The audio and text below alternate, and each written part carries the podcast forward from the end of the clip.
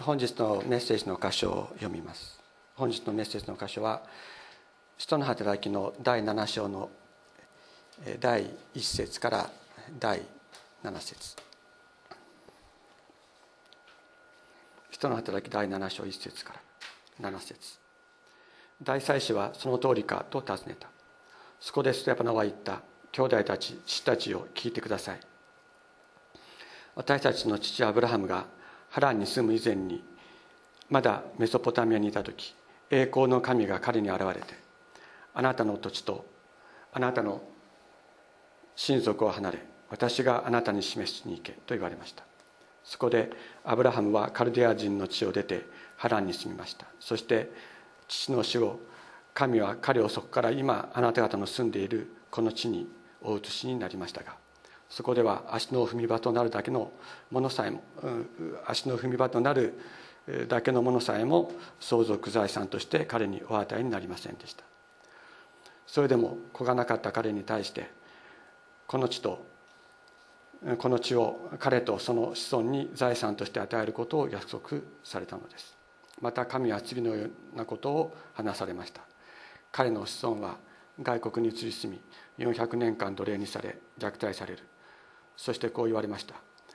彼らを奴隷にする国民は私が裁く。その後彼らは逃れ出てこのところで私を礼拝する。先ほども申しましたけれども、えー、先週がですねあの宗教改革記念礼拝でありました。1517年の10月31日にマルチン・ルッターが、えー、ビッテンベルグ城の城門にですね95か条の定題を、えー、貼り付けてから、えー、今年は1今年はですね597年目にあ失礼しました。497年目に当たるわけです。で先週その記念礼拝をしたわけですがあの宗教改革は今も続く。続けなければいけない。あまさにですねあの私たちが自分自身の殻を破って本当に主イエス様に変えられよって変えられていくことをこう記念する礼拝はですね、えー、日々、えー、続けられていくとそのように私は信じています。そして今日もですね、えー、その宗教改革の一番最初の宗教改革者となったステパノその説教にですね今日は耳を傾けたいと思っています。ここでですね大祭司がそのその通りかと尋ねたというのはどういうことかというとその前の、えー、6章の13節にこのように書いてある。この人はこの聖なるところと立法とに逆らう言葉を語るのをやめません。あのナザレ人イエスはこの聖なるところを壊しモーセが私たちに伝えた慣例を変えてしまうと彼が言うのを私たちは聞きましたと。るでそれはその通りかというふうに答えあの尋ねたというわけであります。それに対するステパノの答えは何だったかというと兄弟たち父たちを聞いてください聞きなさいと。でどこから語り始めたかというとですねユダヤ人の歴史を語り始めたということであるわけです。ここでステパノがそのイスラエルの人たちに。これだけは絶対に知っといて了解してもらわなければいけない。知ってもら知っていてもらわなければいけない。このことこそが最も大切であるといったことは何だったかというと相対的なものと絶対的なものとの区別を明確にしなければいけないということであったのです。ステパノはなぜ訴えられたかというと神殿礼拝主義を神殿礼拝神殿礼拝というのは相対的なものなんだということを語ったからであったわけです。その当時の人たちはエルサレムこそが神殿エルサレムの神殿こそが礼拝を捧げるところであってそこで動物の捧げるものを捧げることこれを絶対にやめてはいけない。これを動物の捧げ物を捧げることこそが礼拝として最も大切なことなのであるということを、えー、当時のユダヤ教の人たちは祭司たちもそしてパリサイ人たちもそれを信じて疑わなかった。ところがステパノは神殿で礼拝を捧げることそのユダヤ教の枠組みの中ではそれは大切なものとして捉えられてきたものであったけれどもそれは神様を知ること神様を礼拝することによって絶対的なものではないということを主張したのであります。イエス様自身もそうであった。イエス様自身もこの神殿を壊してみなさい。そうしたら私はそれを3日のうちに建てるとおっしゃった。礼拝で神殿を捧げることが聖書の民にとって絶対的に必要なものなのではなくて霊と誠によって霊の真実な精霊の働きの中において精霊の現実的な働きの中において礼拝することこそが最も大切なのだということをイエス様はおっしゃった。ステパノはまさにそのイエス様の、えー、イエス様がもたらそうとした誠の神礼拝それをえー、説くものであったわけです。礼拝礼拝、えー、神殿礼拝主義ではは相対的なものである。もっと大切なものは何だったのであったか。でステーブラが一番最初に言ったことは何だったか。兄弟たちたちを聞いてください。私たちの父アブラハムがハランに住む以前まだメソポタミアにいた時栄光の神が彼に現れた。栄光の神が彼に現れたということが全ての始まりだったのではないのかと彼は説き始めるわけです。神殿の礼拝からがから全てが始まったのか。そうではない。栄光の神が彼に現れた。そこから全てが始まったのだ。まだ神殿もなくまだこの地に住むはるか以前まだメソポタメソポタミアにいた時栄光の神が彼に現れた、まあ、このことについては、えー、神学者たちはいろいろ議論しています。彼に彼がですね、えー、アブラハムがどこにいた時に神様が彼に現れたのかというとそれはハランに、えー、移り住んだ後であったというふうにこう創世記の11章にはこう書いて、12章にはこう書いてある11章から12章にこう書いてあるわけですがしかしそのこの創世紀の11章から12章を読みますと、えー、ハランにいた時に神様がアブラハムに現れたと書いてあるけれどもしかし、えー、15章のですね6節あ7節にはですね私はこの地をあなたの所有としてあなたに与えるためにカルディア人のウルからあなたを連れ出した主であるというふうに言われてですねハランに移り住む前のウルにいた時にすでに神様はアブラハムにアブラハムをこの約束の地に導き入れる計画を始めておられたということを神様ご自身がおっしゃっている。まあ、だからですねあのこの波乱に住む以前に神様が彼に現れたということは外れているわけではないと、まあ、このようにも理解されています。いずれにしてもですね一番ここで大切なことは栄光の神が彼に現れてあなたの土地とあなたの親族を離れ私があなたに示す地に行けと言われたこのことが信仰の基盤なのである。このことが礼拝の基盤になっているのだということを、えー、ステパノは語り始めるわけです。つまり私たちの私たちが礼拝する私たちが、えー、信仰を持つそのことの基盤は一体何か。それは私たちが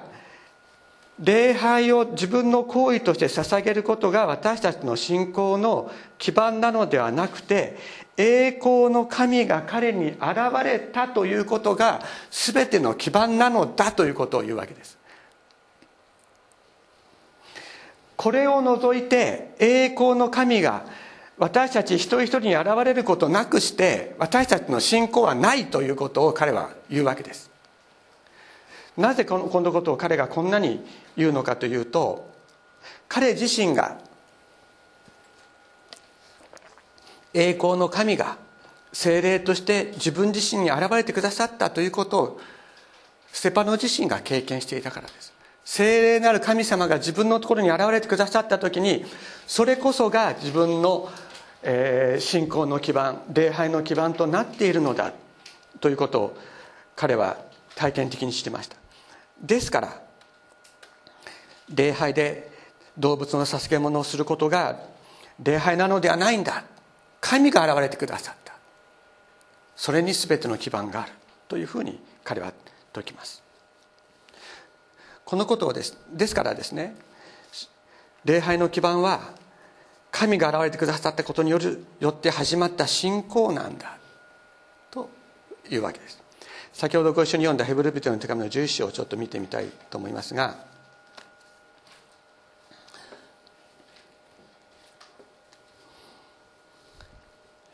このように書いてあります。信仰は望んでいる事柄を保証し目に見えないものを確信させるものですと書いてありますが下の中にですね別訳というところがありますね。何て書いてあるかというと何とかの実態でありというのが別訳、まあ、そちらの別訳の方があの元に近いわけですがつまり信仰とは望んでいる事柄の実態だ信仰は望まれている事柄の実態なんだ。そして目に見えないものの証拠なんだというふうに確信させるものっていうのは証拠という意味でもありますね。ですから信仰は望んでいる事柄の実態であって目に見えないものの証拠なんだと言います。でこの信仰という言葉はギリシャ語でピステスっていうんですけどもこれは神の誠。信仰というと自分がこう信じる。自分が聖書が書いてあることは真実だというふうに信じますというふうに信じるということではなくて神様の誠神様の信仰神様の信それをピスティスというふうに言います。これは、えー、ヘブライ語ではエメスとかエムナーという言葉によって表されるんですけどもこれもですね主の誠確かなもの固い土台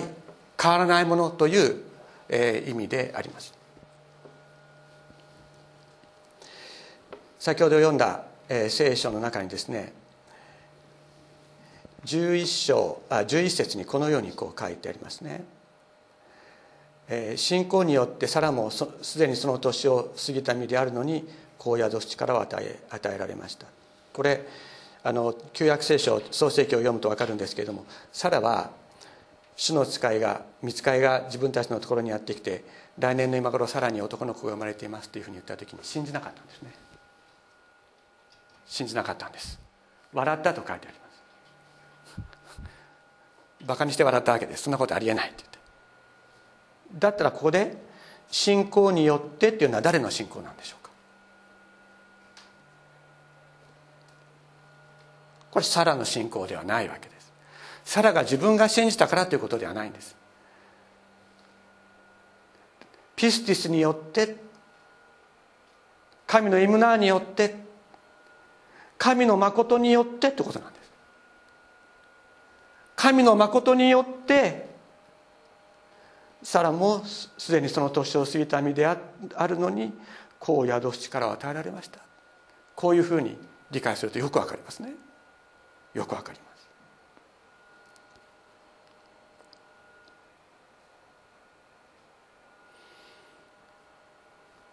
だから信仰によって私たちはこの世界が神の言葉で作られたことを悟ると書いてある。それも私たちが自分で頑張ってか頑張ってこうかなこうかなこうかなと考えて信じるということではない。牧師が言ってるんだからまあそうなのかもしれないから頑張って信じようと思って信じることでもない。ピスティス神の誠によって神の誠が私たちにやってきた時に神の誠に触れられる時に私たちはこの世界が神の言葉である作られたことを悟るんだというんです。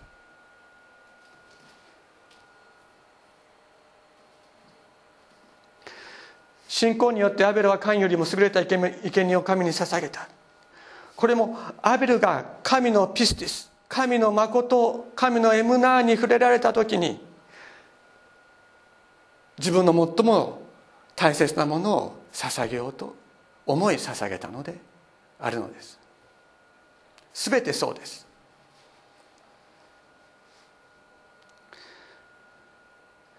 8節。信仰によってアブラハムは相続財産として受け取るべき地に出ていけとの飯を受けた時にこれに従った。神の誠神のピスティスによって神がアブラハムに現れた。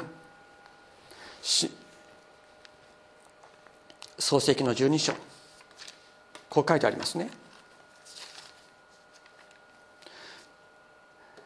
主はアブラハムに仰せられた。あなたはあなたの生まれ故郷。あなたの父の家を出て私が示す地へ行け。そうすれば私はあなたを大いなる国民としあなたを祝福しあなたの名を大いなるものとしよう。あなたの名は祝福となる。あなたを祝福する者を私は祝福しあなたを呪う者を私は呪う。地上のすべての民族はあなたによって祝福されると言われた。これはアブラハムがまだアブラハムと呼ばれる前のアブラハムであった時にですね自分で信じたからこの神様の声を聞いたんでしょうか。神そうではありません。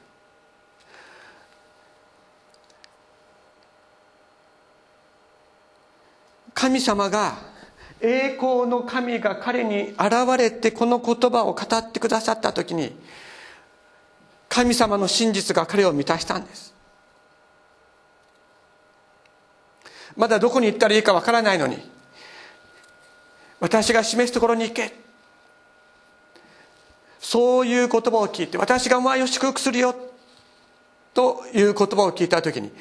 彼は信じざるを得ない。自分の父の家から偶像でいっぱいだった父の家から出ていかざるを得ない神様の祝福の導きを得たのです。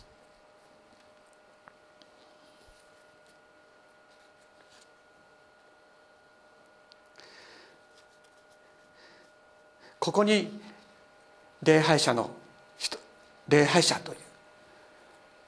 そういう種類の人間が起こるきっかけが神様によって与えられたのです。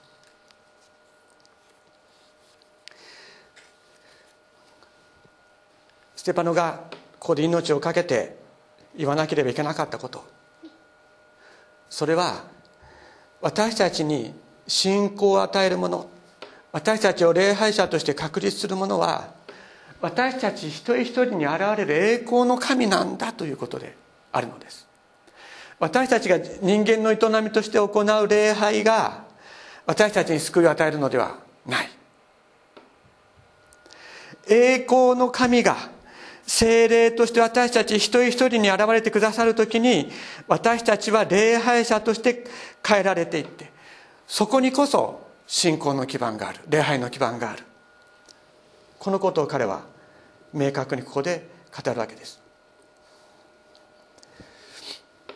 そこでアブラハムはカルディア人の地を出てハランに住みました。そそして父の死後神は彼をそこから今あなた方の住んでいるこの地にお移しになりましたがここでは足の踏み場となる、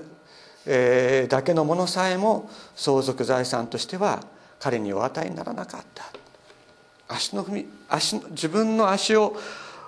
の踏み場となるものさえも相続財産としてはお与えにならなかったけれども彼に何が与えられていたか。何が与えられていたか。神様ご自身が与えられていたのです。栄光の神ご自身が彼に現れた。そして彼に信仰をお与えになったのです。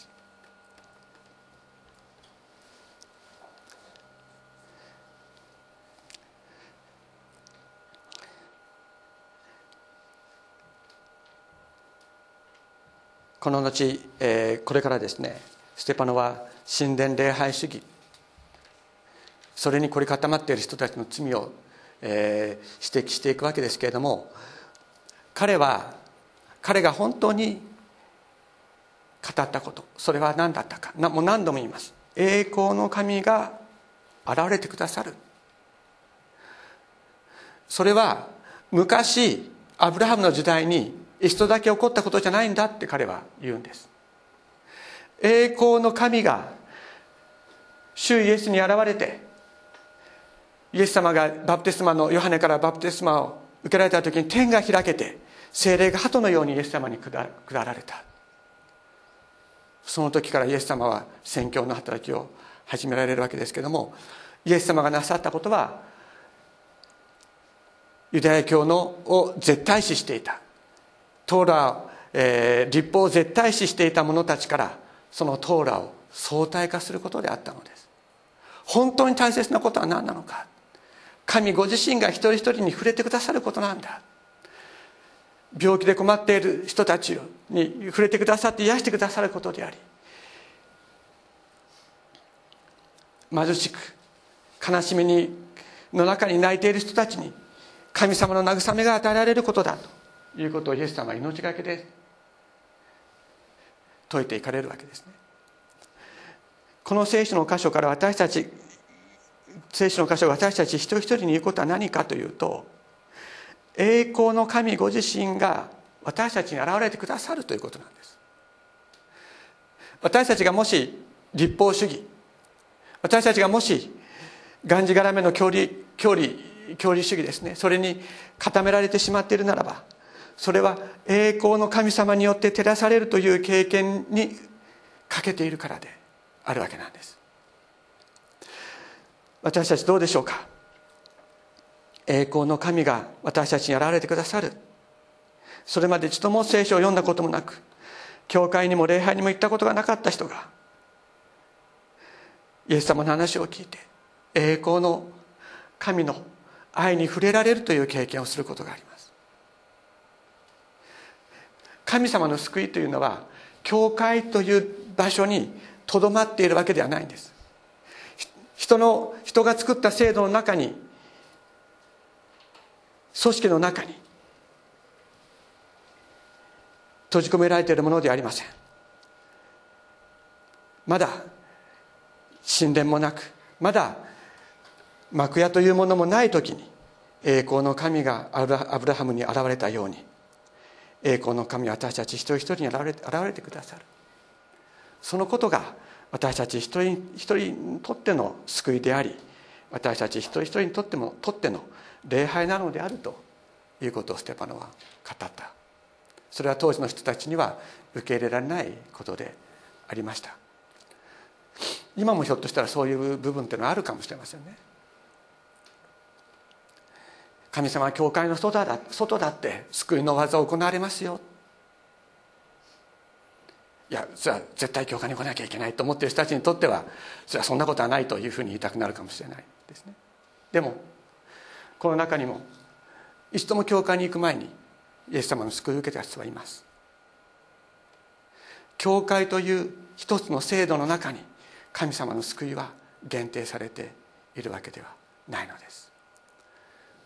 そのことを私たちは心に覚えてですね思いのままに精霊として働いてくださる神様が私たちの生涯の中にまた私たちの周囲の人たちの中に働い現れ働いてくださることを本当に願い祈っていきたいと思います。お祈りをしましょう。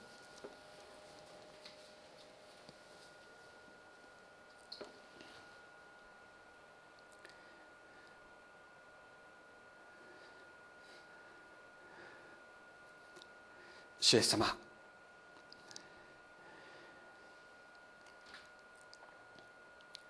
私たちあなたに出会ったのは私たちが救われたのはあなたが私たちのところにやってきてあなたご自身を表してくださったからでありました。天のお父様祈れ祈れなかった時祈りを忘れてしまっていた時祈りを知らなかった時聖書を読んだこともなかった時聖書が読めなくなっていた時あなたご自身が栄光のあなたが私たちのところにやってきてくださった。そのことによって私たちは救われその時に私たちは礼拝者に変えられました。シエス様どうぞご自由に働いてください。私自身もいろんな枠の中に自分自身を閉じ込め人を閉じ込めようとするような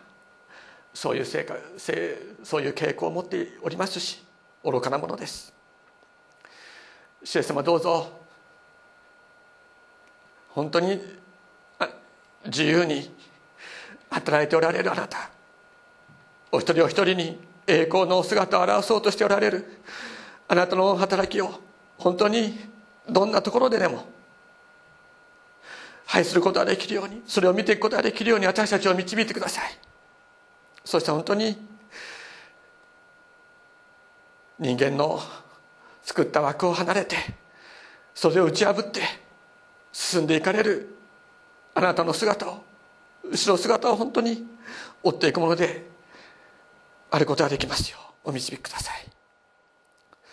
どうぞ今日もこの場に来ることができなかった一人一人の上にその生活の場でその行く道であなたご自身が現れ導いてくださいますようにお願いいたします。感謝してイエス様の皆によってお祈りします。